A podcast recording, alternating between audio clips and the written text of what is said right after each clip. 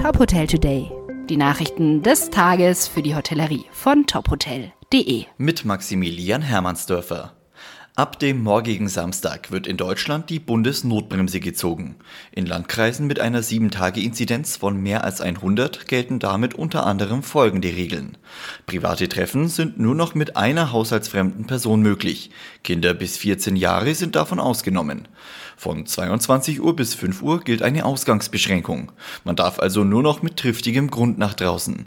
Joggen oder spazieren gehen ist allerdings bis 24 Uhr erlaubt. Einzelhändler dürfen Kunden nur noch mit negativem Test und vorheriger Terminbuchung empfangen.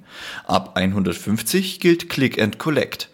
Der Betrieb von Gastronomiebetrieben und Hotels ist weiterhin untersagt. Alle Regelungen sind bis zum 30. Juni 2021 befristet. Die Bundesnotbremse bedeutet das Aus für viele Modellprojekte. Das Tübinger Modellprojekt wird nach sechs Wochen beendet. Die Stadt Tübingen liege zwar weiterhin unter dem Wert von 100, der Landkreis Tübingen allerdings deutlich darüber. Auch weite Teile des Saarlandes müssen zurück in den Lockdown. Nur zwei von fünf Landkreisen liegen dort aktuell unter 100 und dürfen weiterhin am Modellprojekt teilnehmen. Geplante Projekte in Niedersachsen und Sachsen-Anhalt werden vorerst auf Eis gelegt. Der DeHoga Bayern sieht einen dringenden Handlungsbedarf beim Infektionsschutzgesetz und der Überbrückungshilfe 3. Präsidentin Angela Inselkammer ist enttäuscht, dass Konzeptöffnungen im Gastgewerbe durch die Notbremse nicht vorgesehen sind. Im Gesetz fehle ein Plan für kontrollierte Öffnungen. Modellregionen wären gerade jetzt der richtige Weg gewesen, so Inselkammer. Außerdem kritisiert sie die Überbrückungshilfe 3.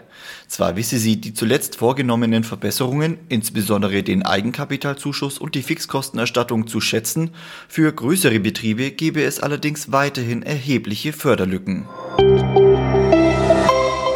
Bis 2040 sollen alle Premier Inn Hotels in Großbritannien und Deutschland klimaneutral sein. Wie der Mutterkonzern Whitbread mitteilt, wurde das Datum von 2050 auf 2040 vorverlegt. Das Unternehmen will den Ausstoß schädlicher Emissionen sowohl in den eigenen Hotelbetrieben als auch beim Zukauf von Energie reduzieren. Alle Aspekte des Unternehmens sollen auf den Nachhaltigkeitseffekt überprüft werden. Weitere Nachrichten aus der Hotelbranche finden Sie immer auf tophotel.de.